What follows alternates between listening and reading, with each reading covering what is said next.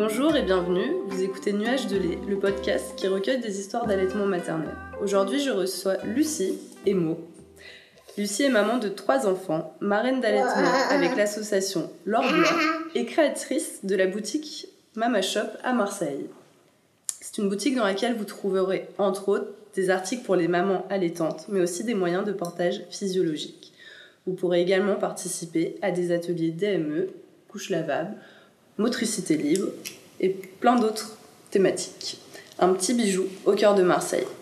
Si Lucie n'a pas pu allaiter ses deux premiers enfants, elle allaite sa petite dernière, Mo, qui est avec nous aujourd'hui, depuis maintenant deux ans. Son histoire nous rappelle que l'information juste et le soutien sont deux clés essentielles dans la mise en place de l'allaitement. Bonjour Lucie. Bonjour. Est-ce que euh, tu peux te présenter, nous dire un petit peu euh, qui tu es? Je suis. Alors, ben, comme tu l'as dit, je suis maman de trois enfants. Euh, Tessa, 11 ans, Isaac, bientôt 6, et Mo, 2 ans et des poussières. Euh, je les ai eus relativement tôt, enfin, en tout cas, mon aîné, je l'ai eu à 21 ans. Et, euh, et du coup, du coup, du coup la- l'allaitement, l'allaitement s'est po- s'est posé. On s'est posé la question, mais euh, mon conjoint n'était pas à l'aise avec le sujet. Et moi, à vrai dire, j'avais pas vraiment d'opinion là-dessus. Donc du coup, euh, quand on devient, enfin en tout cas quand on attend un bébé à 21 ans, Hum. on se laisse guider par les professionnels de santé, de la maternité, les sages-femmes. Et, euh, et à aucun moment, en fait, la question de l'allaitement s'est posée plus que ça. Pendant la préparation, euh, pendant la préparation à l'accouchement, la sage-femme nous a posé la question de l'alimentation de bébé. Euh, elle nous a dit euh, sein ou biberon. Comme on avait déjà plus ou moins euh, élagué le sujet avec le papa et que le papa était pas chaud, et que moi, de toute façon, j'avais pas vraiment de, j'avais pas vraiment d'opinion. euh, on a dit biberon, et puis, euh, et puis la question s'est plus jamais reposée. Hum. Voilà. Donc du coup, euh, j'ai biberonné ma grande euh, tranquillement en apprenant à être maman. Euh, et puis, et puis, puis voilà. Et puis tout s'est plutôt bien passé. Une petite fille, euh, une petite fille assez cool, première petite enfant de la famille. Donc Mhm. tout le monde était sur elle. Mhm. Enfin, c'était, bien. C'était franchement une très très belle première expérience de la maternité à, à 21 ans. Ensuite, euh, ensuite euh, j'ai euh, cinq ans plus tard, euh, on, a, on a voulu avoir un deuxième enfant. Euh, j'ai la chance de tomber enceinte très très très facilement. Donc du coup, il n'a pas fallu attendre très longtemps. Et puis là, la question de l'allaitement, du coup, l'allaitement maternel, c'est un petit peu plus posé. Je ne saurais pas vraiment dire euh, pourquoi. Je sais qu'on avait un peu cheminé tous les deux. Euh, C'est-à-dire que moi, je savais que, je savais que l'allaitement, c'était important. Euh, le papa euh, avait pas beaucoup changé de position, mais disons qu'il avait senti que c'était quelque chose qui était important pour moi. Mm. Donc il m'a dit si tu veux y aller, on y va. Euh, j'ai, je me suis, je me suis sur-renseignée. Donc j'ai dû éplucher en long, en large et en travers euh, le site internet de la laiterie. En, en prenant des petites notes sur un calepin. Tu veux dire des trucs? Euh, Trop même, je pense. En fait, je, je pense que je me suis noyée euh, dans un tas d'informations qui manquaient de réel. C'était c'était très... euh, c'était c'était très protocolaire, c'était Mm. très scolaire.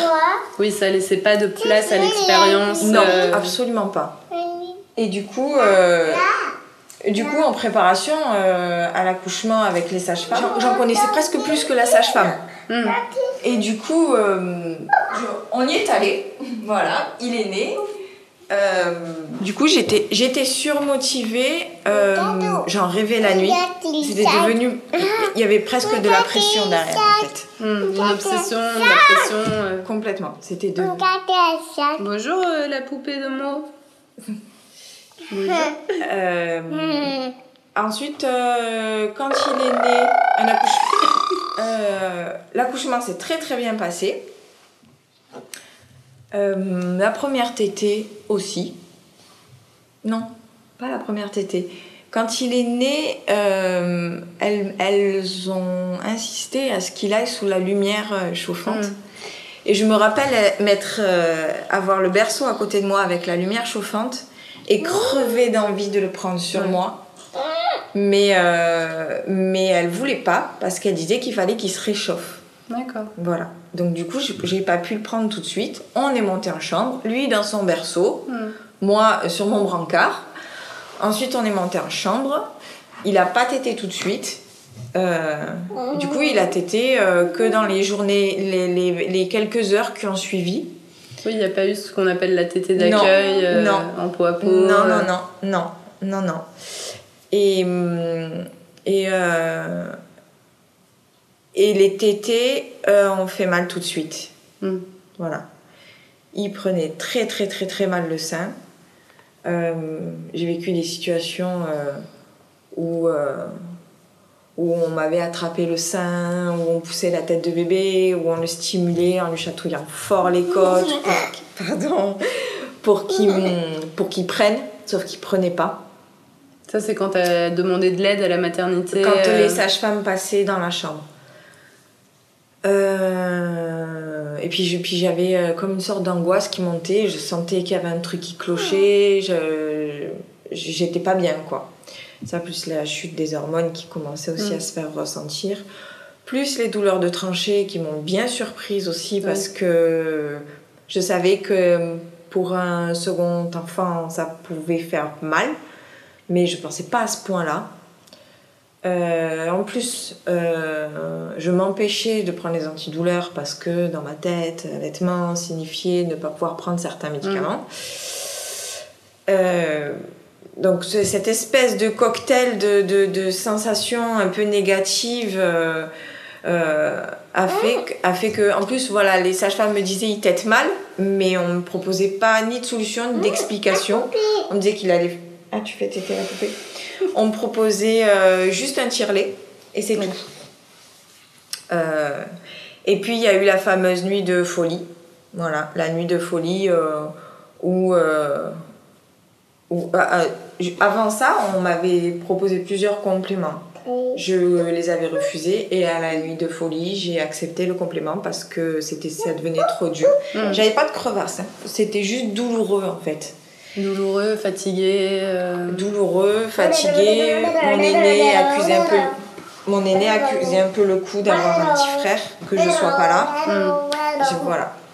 Et, euh, et preuve que j'étais pas hyper bien renseignée. Pour moi, à partir du moment où je donnais plusieurs compléments, bah, c'était mort. Donc du coup, l'allaitement se terminait là, quoi. Mm. Plus euh, des petits mots. Après, je, je pense aussi que tous les mots euh, deviennent exacerbés quand on les vit mal. Et euh, bah, du coup, j'ai dit, bah, tant pis, je lâche l'affaire. Donc du coup, c'était parti pour le bibi. Sauf que j'avais bien stimulé et que du coup la montée de lait s'est quand même fait à la maison. Donc euh, on m'a dit qu'il fallait que je bande ma poitrine. Donc j'avais mis plusieurs brassières, j'avais même bandé mes seins. Je pensais que c'était pour faire en sorte que que, que, que, que j'ai pas mal. Enfin en tout cas, on m'a pas dit trop pourquoi non plus.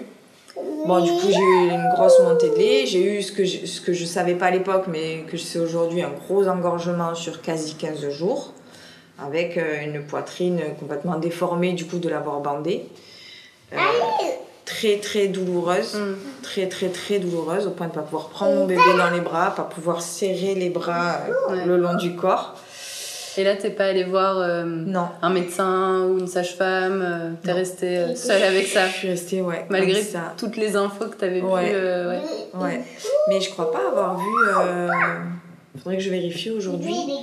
J'imagine que oui, quand même. Dans la Lech League, que on peut aller consulter Ouais. une consultante ou la sage-femme, sans doute que si, mais c'est pas des informations que j'avais jugées importantes et nécessaires. Enfin, en tout cas, voilà, j'étais dans.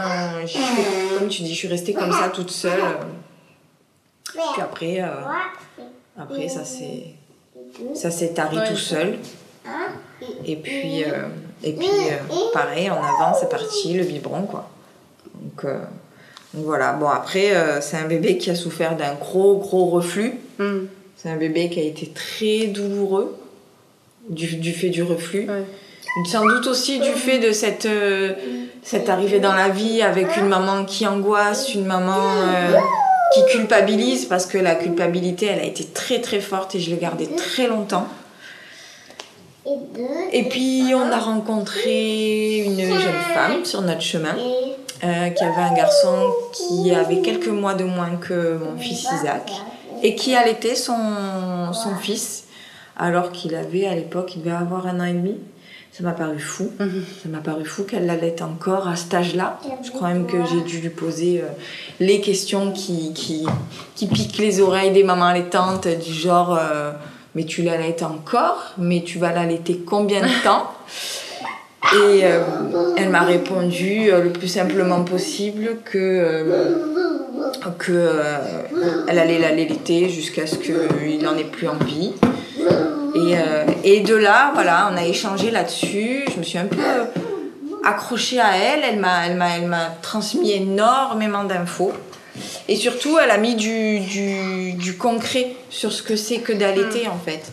J'ai vu, parce que je crois que jusque-là, hormis des vieux souvenirs de ma mère qui allaitait mon petit frère, j'ai vu un bébé au sein. Hmm. J'ai vu la prise du sein. Ce que j'avais vu en visuel sur la Let's League, mais que j'avais jamais vu en réel en fait. Et puis, du coup, les informations sont devenues très concrètes et les informations que j'avais pu glaner sur la Let's League, sur un forum de maman allaitante, euh, euh, de maman lune, euh, sur lequel je m'étais mise, n'ayant même pas encore le projet de bébé 3. D'accord. C'était vraiment devenu, je- ça m'intéressait. Euh, t- donc tout ça, voilà, tout ça est devenu très concret. et J'ai eu beaucoup d'infos. Et puis, et puis, et puis, et puis bébé 3 est arrivé, un peu comme un cheveu sur la soupe. Pas vraiment en fait. Je pense que voilà. Elle était dans un creux de notre tête. Elle est arrivée. Euh, là, pour moi, c'était l'évidence. C'était pas possible autrement. Des fois, je dis, c'est mon, c'est, c'est le bébé que, que je devais avoir pour allaiter. C'était mon bébé allaitement, quoi. Ouais. On parle de Et toi. ouais. Et, et du coup, euh, du coup, pareil, j'en ai rêvé beaucoup la nuit, Des- tout- durant toute la grossesse. C'est devenu, euh, c'est devenu pas, pas loin d'une obsession aussi, c'était important. J'avais hâte qu'elle naisse pour la mettre au sein, en fait. Et tu sentais quand même une différence par rapport euh, au deuxième dans la manière euh, d'être? Enfin, Tu cherchais moins d'infos peut-être puisque tu les avais déjà ou- Alors, bizarrement, je me suis enlevée du, du forum sur la fin de la grossesse. Hmm. parce que ça devenait trop obsessionnel. Voilà. Et que j'avais pas envie de me porter l'œil quelque part. Hmm. Donc, euh, donc du coup, j'ai arrêté de m'informer. Parce que de toute façon, je savais que j'avais Lorraine, j'avais ma copine. Je savais que si j'avais un problème, euh, il y aurait des solutions. Et du coup, j'ai essayé de le prendre un peu plus cool. Hmm. Voilà. Donc quand elle est née, il y a eu la tête, euh, accouchement un peu, un peu choc. Avec une hémorragie, etc. Euh, mais euh, j'ai pu faire à la maison, on a pu faire la tétée d'accueil tout de suite. Euh, durant, durant le séjour en maternité, qui était la même maternité que pour mon second, j'ai annoncé la couleur tout de suite. Ouais. On parle de toi encore. Ah. Oh J'ai annoncé la couleur tout de suite. Elle est tombée ta poupée En disant que, que c'était un allaitement exclusif, que exclusif ça signifiait aucun complément. Euh, après, j'ai voilà, posé tout un tas de conditions parce que j'avais préparé aussi un projet euh, de séjour à la maternité. Je voulais pas de, de bain Hmm. parce que je savais que ça demandait beaucoup d'énergie au bébé pour euh, faire monter la température et que cette énergie-là et donc du coup tout, tout, tout les, tout l'apport euh, lacté il fallait qu'il le garde pour reprendre du poids. Donc du coup pas de bain.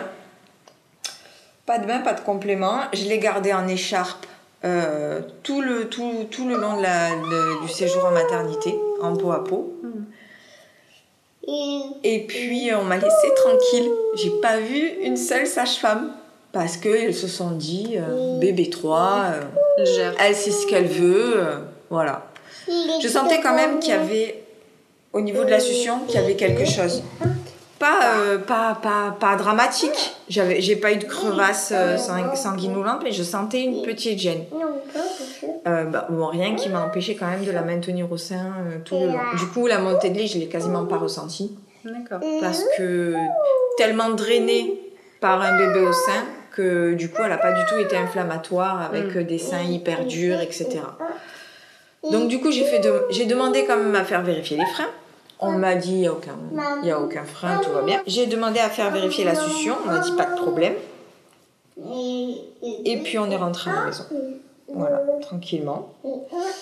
Euh, Ensuite, à la maison, euh, été informée des rythmes d'un bébé. tu chantes? J'étais informée des rythmes d'un bébé. Je savais qu'elle allait être euh, très souvent au sein. euh, voilà. Miam miam. Miam, miam. Et puis, euh, et puis les douleurs euh, se sont intensifiées. Parce que je pense qu'aussi la position n'était pas bonne. Hmm.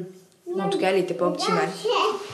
Donc, euh, donc du coup, euh, du coup, j'ai commencé à avoir des crevasses. Euh, des crevasses qui ont été très douloureuses. Heureusement que j'avais les coquillages d'allaitement. C'est ça qui m'a sauvée aussi à la maternité parce que je sentais que, que, que le, le, le, le, fr- le frais du, du coquillage euh, me permettait de pouvoir la maintenir comme ça au sein. Ça te soulageait euh, suivant. entre chaque tété. C'est ça, c'est ça. Et, euh, et puis, et puis, je me suis dit peut-être que peut-être qu'il faut que je teste une autre façon de soigner la crevasse. Donc j'ai laissé à l'air une nuit, ce que ce que j'aurais jamais dû faire. Je sais qu'il y a, il y a ces deux façons de faire euh, pour soigner une crevasse, mais le fait est que ça a croûté, que ça a saigné et que là les tétés devenaient insupportables. Ça s'est infecté en fait. euh, Alors, je sais pas si ça s'est infecté vraiment, mais en fait, euh, la crevasse était plus dans le milieu humide et cicatrisant du lait. Oui. Du coup, euh, ça a vraiment croûté et séché. Hmm. Et du coup, ça a fait une vraie plaie. Oui, mis- parce qu'avec les coquillages, euh, il y a du, enfin, tu as du lait dans le coquillage qui en permet, contact en euh, permanence. de cicatriser. C'est ça. euh, C'est ça. Hmm. Euh, et du coup, euh, du coup là, les tétées, elles, elles, sont devenues insupportables en fait. Parce que c'est- c'était des, des, des, des, des lames de rasoir en permanence. Donc du coup, j'ai mis des, bouts- des bouts de sein pour au moins faire barrière le temps d'eux. hmm. Euh, à téter du sang. Et Ça saignait beaucoup quoi. Et là, t'as pas pensé à arrêter à ce moment-là euh, Non. Tu voulais continuer Ouais. Ouais, mon, euh, mon, mon conjoint, oui, il a commencé à se poser des questions là sur, euh, Mm. sur l'acharnement. Il m'a dit, euh, faut peut-être euh, faut peut-être euh, réaliser que, que tu es en souffrance là quand même. Ce qui était vrai, hein. j'étais Ouais. en souffrance. Mon corps l'était, euh, je l'étais aussi. La petite, la petite, je pense pas parce que euh, j'arrivais quand même à, à assouvir ses besoins. Elle dormait tout contre moi. Ensuite, il y a eu les premières consultations, euh, les premières consultations de la sage-femme à la maison qui annonçait perte de poids. Donc perte de poids par rapport à, à ce qu'elle avait pu gagner à la maternité. D'accord. Donc c'est-à-dire qu'elle a, elle a, elle a perdu à la limite des 10%. Donc euh, on m'a pas affolée parce qu'elle a repris, mais arrivée à la maison, elle a reperdu. Donc là, euh, petit moment de flottement. Mm. Qu'est-ce qu'on fait? Donc elle me dit bon bah continuez euh, comme vous faites et de toute façon euh, il y a la consultation à J plus 10 je Oui. Donc je suis allée voir le pédiatre et à J plus 10 elle avait encore perdu. D'accord. Du coup euh, il m'a dit tout de suite complément et euh, on était en plein mois de juin, euh, canicule etc. J'ai eu peur de la déshydratation donc quand je suis sortie de la de la consultation, j'ai couru dans une pharmacie, j'ai acheté un biberon et je lui ai donné un petit biberon. Euh, de là, on est tombé donc du coup dans le système des petits compléments. Voilà. Il m'avait donné une espèce de posologie, à savoir il fallait qu'il y ait six petits compléments. Euh, de là, je me suis dit qu'il était hors de question que, que je maintienne un système comme ça. Donc j'ai fait venir une consultante en lactation à la maison qui m'a euh, qui m'a un peu euh, un peu aidé au niveau du positionnement pour, pour se mettre à l'aise etc parce que c'est vrai que c'est très très très important la position. C'est on le dit mais moi j'en prends conscience parfois seulement qu'aujourd'hui. Mm. que la position vraiment le confort du bras de la, la détente de l'épaule euh, elle apporte beaucoup sur la façon dont le bébé prend le sein. parce qu'on a tendance à vouloir apporter le bébé au sein, alors qu'en fait, en théorie, il faudrait qu'il l'attrape lui. Donc, euh, maintenir une position où c'est lui qui attrape. Elle m'a montré aussi des petites astuces pour euh, arrêter le biberon et essayer de, de, de lui donner les compléments avec des, des contenants alternatifs Pour éviter euh, le risque de confusion. pour éviter le risque de synthétine. confusion synthétine, parce que ça me faisait extrêmement peur, ça aussi. Mm. Le pédiatre m'avait dit qu'il n'y avait aucun problème. Voilà. Mm. Mais c'était pas du tout mon opinion. C'est pas mon opinion. Je t'ai fait mal. Et, et du coup, le, du coup, on a commencé. J'ai commencé à donner les compléments à la seringue. Donc, euh, et puis, euh, et puis à force d'acharnement, euh, euh, j'ai euh, diminué les compléments petit à petit en la maintenant au sein, en faisant euh, de, de la double alternance, de l'hyperalternance, pardon, et, et la compression. Alors, hyper alternance. Hyperalternance, c'est le fait de changer très très régulièrement le sein, droite, gauche, droite, gauche, pour stimuler. Parce que je pense que la, la succion étant pas optimale au départ, plus les bouts de sein, j'ai mal stimulé ma production. Du coup, j'avais moins de lait qu'elle prenait pas bien. Du Oui. coup, la prise, la prise de poids était pas bonne. Ensuite, euh, ensuite, on est retourné le voir. Elle avait pris du poids. Euh, forcément, il y avait des compléments. Oui. Mais euh, j'ai vite senti que euh, le côté voir le médecin, peser, etc., allait être beaucoup trop anxiogène pour moi. Donc euh, c'est ma façon de faire et c'est ce qui m'a permis de m'apaiser et c'est pas du tout ce que je préconise à qui que ce soit, mais on a arrêté d'aller le voir. Et je me suis focalisée sur euh, le principe, euh, le principe de si ça sort, c'est que ça rentre bien. Mm. Donc, je me suis focalisée sur 6 couches d'urine par jour. Donc, je me mettais dans mon bac 6 couches. À partir du moment où on arrivait à souiller 6 couches d'urine, c'est que ça allait. Et du coup, j'ai bien vite vu aussi qu'elle prenait du poids parce qu'il y avait des bourrelets qui commençaient à sortir de tous les côtés. Euh, j'ai... Après, j'ai eu, euh, j'ai eu un, un petit doute aussi euh, parce que les selles ont commencé à être un peu vertes. Mm. Que là, j'ai cru comme quoi, même, même en étant informée, en étant accompagnée, j'ai cru que c'était à cause du déca que je buvais. hors sujet. Mais voilà, je me suis dit peut-être que. Et en fait, je me suis rendu compte que j'avais un rêve. Et que, et que le rêve faisait qu'elle avale beaucoup d'air. Et que du coup, euh, les selles vertes, ça pouvait être à cause de ça. Mm. Les selles vertes euh, comme ça, euh, de manière très ponctuelle, c'est pas grave. Mais là, les selles vertes, elles étaient systématiques à chaque fois. Donc je savais qu'il y avait quelque chose qui clochait. En tout cas, il fallait que je trouve, je trouve ce qui cloche. Donc du coup, on a trouvé parce que je me suis renseignée sur, euh, sur, euh, sur les solutions à un REF. J'ai donné le même sein sur euh, plusieurs TT, voire 4, 5 Mhm. tétés. Et puis j'ai donné le sein en portage le plus possible ou allongé. Et puis les selles sont redevenues jaunes, euh, parfaites. Et du coup, le fait de allaiter en, en la portant, Mm. c'est. Ça verticalise et ça, et ça améliore surtout la, la prise au sein. D'accord, je savais pas. Et puis c'est aussi, euh, ça permet aussi de le fait, de- le fait que ce soit verticalisé, euh, ça, ça amoindrit le jet.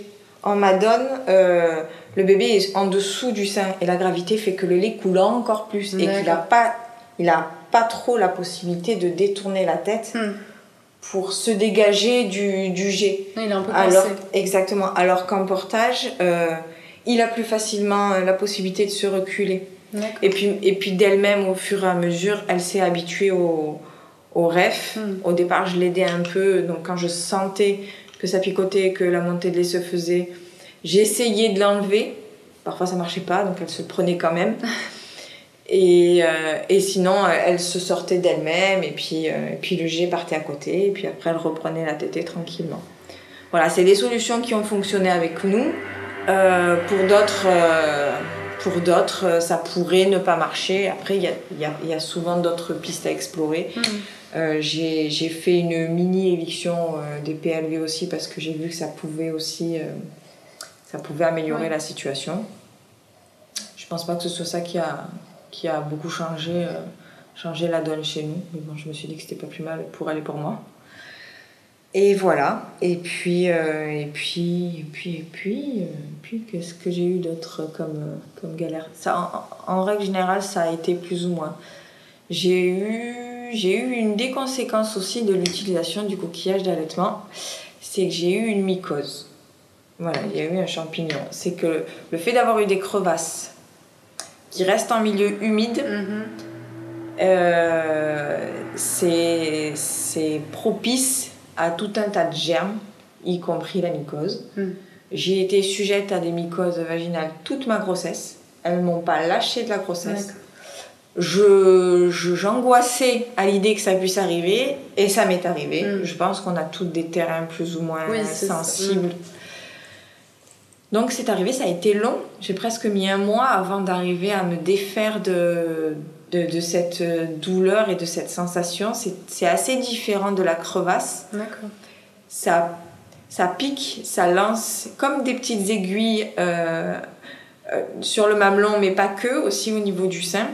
Et ce qui est caractéristique surtout, c'est que ça fait mal en dehors des tétés. D'accord. Donc, euh, donc j'ai j'ai demandé conseil à ma consultante en lactation qui m'a conseillé du coup de d'aller voir mon médecin et de me faire prescrire une crème Mhm. une crème antifongique donc c'est ce qu'on Compatible. a fait compatible à l'allaitement donc du coup c'est ce que c'est ce qu'on a fait et, euh, et donc j'ai mis euh, j'ai mis cette crème donc dans la bouche de bébé et sur mes seins. Euh, pour que bébé soit traité aussi Ah oui. pour éviter la surcontamination Oui. et au départ j'ai pas fait le lien avec les coquillages donc j'ai maintenu les coquillages pendant plusieurs jours euh, ne me disant pas que le milieu humide du coquillage alimentait le milieu humide et l'obscurité aussi. Le fait que ce soit sombre, d'après ce Oui. que j'ai compris. Et du coup, le fait d'être couvert comme ça, sans Oui, air ça, qui pas passe, voilà, euh, c'est oui. pas l'obscurité, c'est pas le noir en lui-même. Oui, non, c'est plus euh, Ouais, être euh, voilà, à ne pas libre. être à l'air, c'est ça.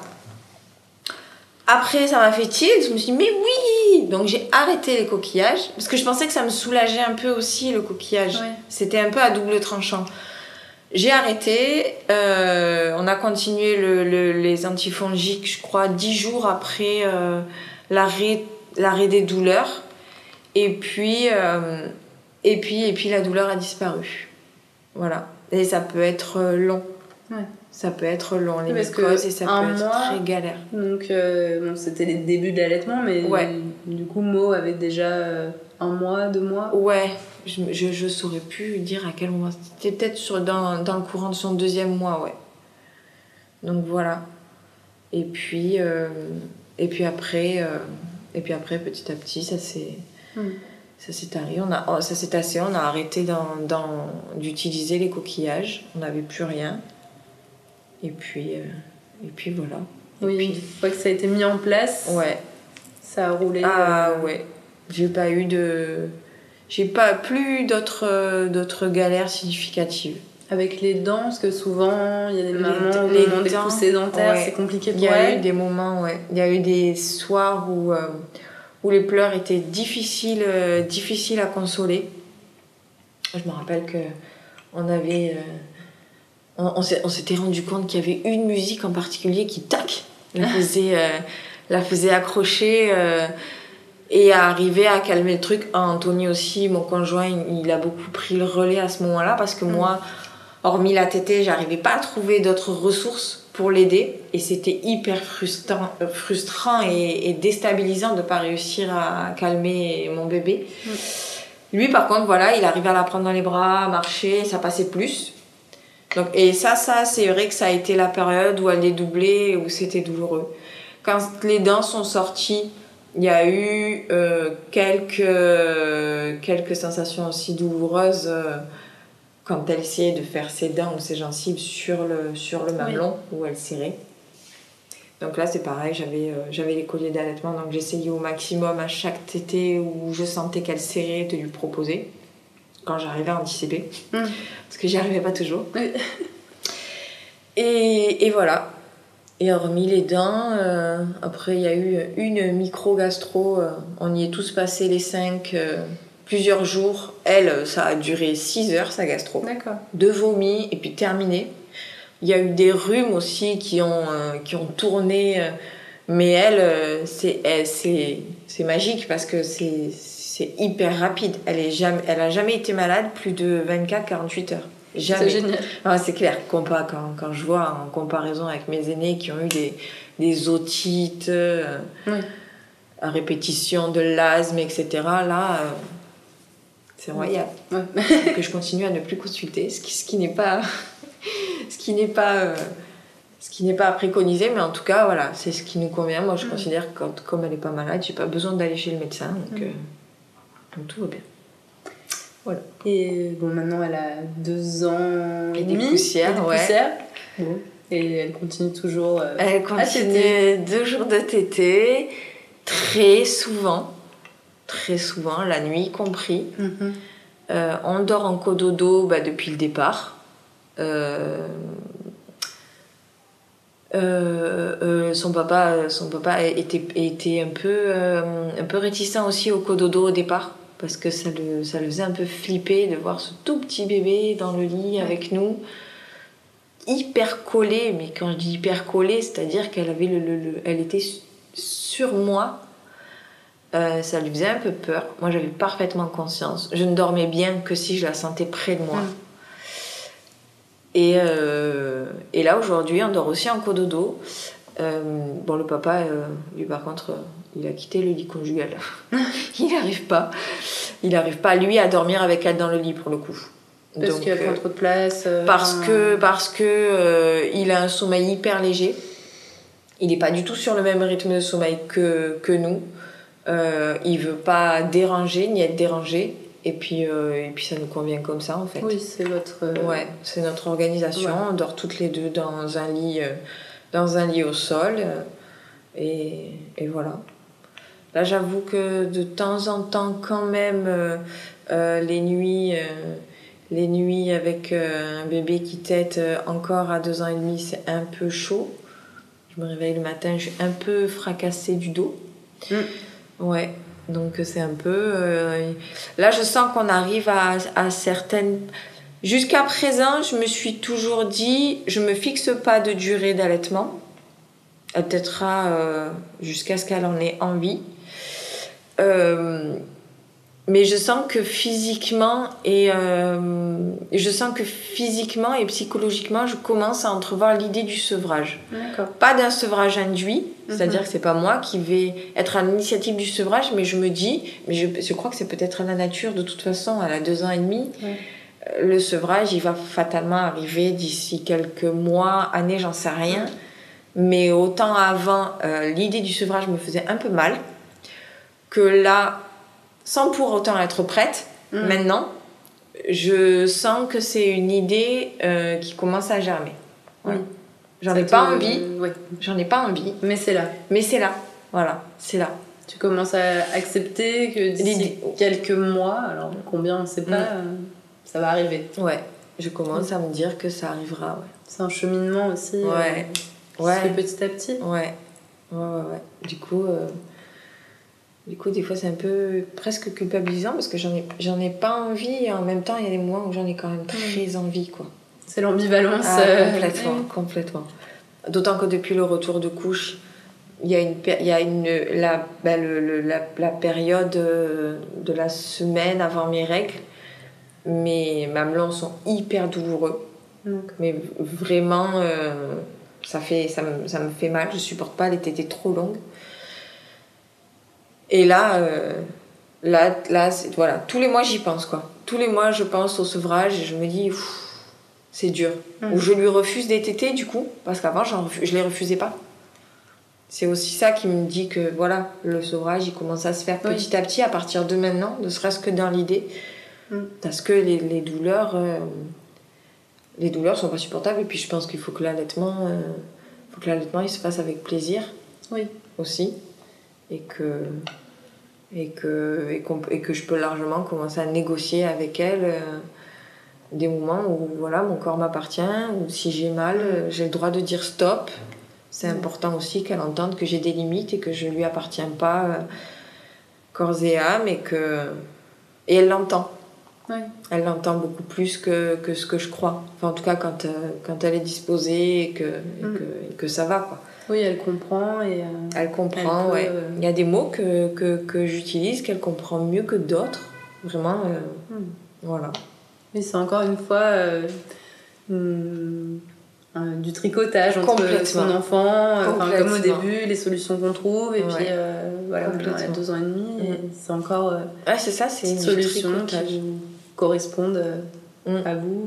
euh. Ouais, ouais, ouais. Du coup, euh, du coup voilà, on continue, on continue comme ça.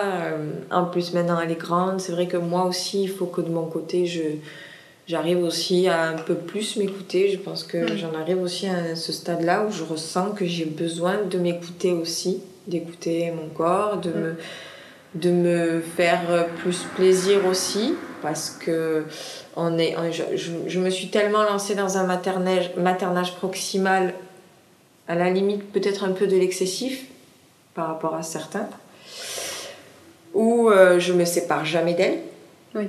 elle est avec moi tout le temps et, euh, et, les, et les rares moments où je m'autorise à prendre du temps pour moi euh, je le fais pas sereinement parce que j'ai toujours cette culpabilité de me dire que du coup elle a vraiment besoin euh, besoin de moi de téter etc donc là concrètement les- mes prochaines étapes c'est ça quoi Mhm. c'est de d'arriver à, à à faire confiance à quelqu'un en lui confiant mots et et en essayant et en essayant d'avoir confiance en elle et dans ses capacités et ses ressources de s'apaiser seule Mm.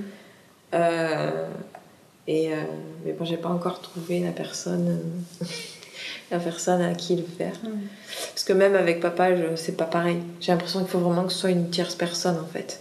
Oui, qu'il soit en dehors, euh, Ouais, ouais. en dehors du couple, de la famille. oui, euh, oui, c'est ça, Mm. c'est ça. Donc un lieu, un lieu ou une personne, voilà, qui, qui, qui me permettrait de souffler pendant quelques heures. Voilà. Ça va venir. Ouais, ça va venir. Oui, oui, oui, ça va venir. Est-ce que tu peux euh, me dire un petit peu bah, comment euh, tu en es venue à créer Mama Shop euh, Tu es aussi marraine d'allaitement avec Laure oui. Blanc? Oui. Est-ce que tu peux m'en dire quelques mots? Alors, Mama Shop, c'est ça a germé un peu après la naissance de Mo. En fait, j'ai rencontré plusieurs, plusieurs ce qu'on appelle des mêmes preneuses Euh, dans, euh, dans, le, dans l'univers de la maternité. Euh, je me suis prêtée à l'exercice de, de- de jouer les modèles pour, pour une, une entreprise de location de vêtements d'allaitement qui s'appelle La Bonne Mère. D'accord. Voilà À Marseille à Marseille du coup, qui était dans qui est toujours toujours à Marseille. Et euh, et puis et puis elles m'ont elles m'ont insufflé un peu cette envie. Je dis elles parce qu'il y a aussi Marjorie de Glam for Mum Mhm. pour qui j'ai aussi euh, pour qui on a aussi prêté notre image moi et moi on a on a fait plusieurs shootings. elles m'ont insufflé cette envie et cette idée que c'était possible en fait. Et, euh, et, euh, et, et, puis on a la chance aussi d'avoir un appartement avec un grand garage au rez-de-chaussée qui donne avec une baie vitrée sur la rue Mhm. et qui du coup, qui du coup nous permettait de créer une petite boutique. Donc ça, plus ça, plus ça, je me suis dit, bah écoute, faut se lancer et puis on verra bien. Mhm. Et puis voilà. Donc, du coup, Mama Shop existe depuis, euh, depuis mars. Mm. Voilà. Ça prend doucement, mais ça prend. Je suis contente. Voilà, je me suis fait un petit réseau. euh, Oui, j'ai l'impression que c'est un lieu euh, qui est quand même bien repéré euh, par les mamans euh, à Marseille, en tout cas les mamans allaitantes. oui, ça commence, ouais, ça commence. Après, c'est vrai que c'est une petite communauté et que du coup, les lieux comme celui-ci, euh, à Marseille, il n'y en a pas. Oui. En France, il y en a quelques-uns. Il y a plusieurs boutiques, Symbiosa, Jolie Cerise, Tétard et Nénuphar. Il y a plusieurs boutiques euh, dans, le- dans, la- dans le même esprit, voilà, où- qui tournent autour du, du maternage.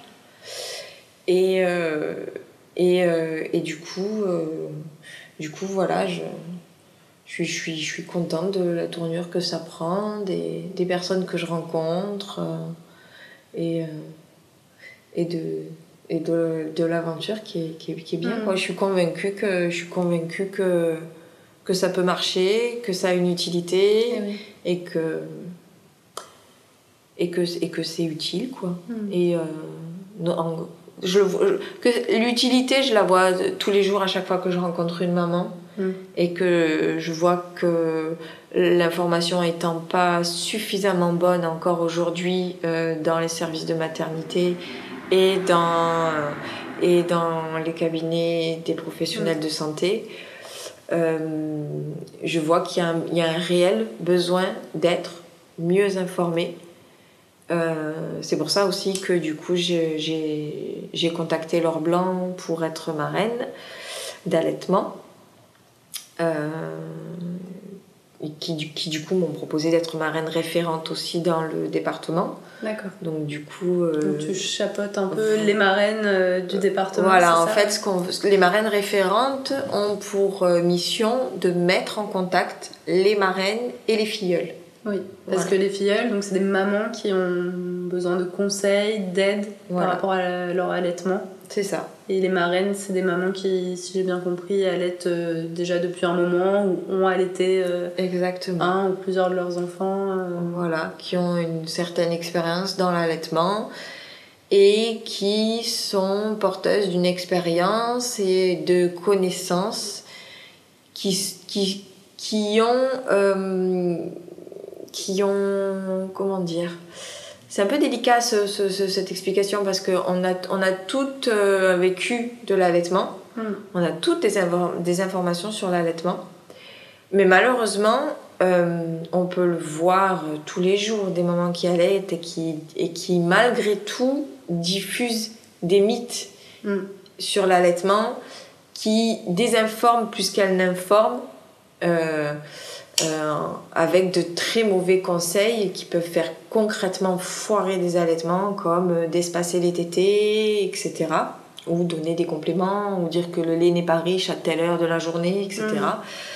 Donc du coup, le rôle aussi de la marraine référente, c'est c'est juste de veiller à ce qu'il y ait pas, euh, à ce que les marraines ne diffusent pas et ne transmettent pas des informations erronées. Oui. Voilà. Et des, et, des, et des mauvais conseils et qui du coup pourraient nuire à l'allaitement d'une Alors filleule. même qu'elles le font avec sûrement bien, euh, enfin plein de Exactement. bienveillance. Exactement. Mais donc oui, c'est vraiment l'idée d'avoir euh, des informations justes. Juste, Et- exactement, exactement.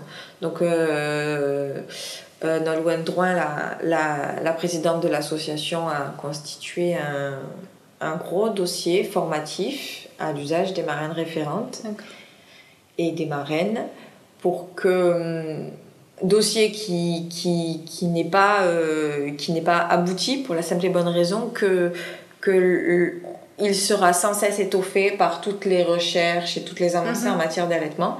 Ça, ce qui nous permettra euh, euh, d'avoir un minimum de base scientifique Mhm. solide voilà, pour, pour accompagner les mamans. Et de toute façon, ce qui est important aussi de dire, c'est que ni les marraines référentes, ni les marraines euh, d'allaitement ne sont des professionnels de santé. On ne, on ne conseillera pas tel ou tel médicament. Euh, on renverra toujours vers des professionnels de santé euh, dès qu'il y a des soucis. on est surtout là pour du soutien.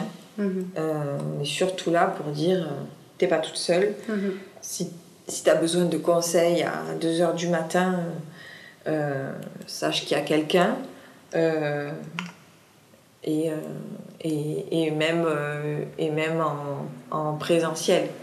on essaye de faire en sorte que, les, que les marraines d'allaitement, c'est ça qui, qui, change un peu de tout ce qui peut déjà se faire en termes de, de de, soutien et d'accompagnement à l'allaitement, c'est que là, c'est du local en fait. On essaye de faire en sorte que euh, les marraines d'allaitement soient proches géographiquement des filleuls.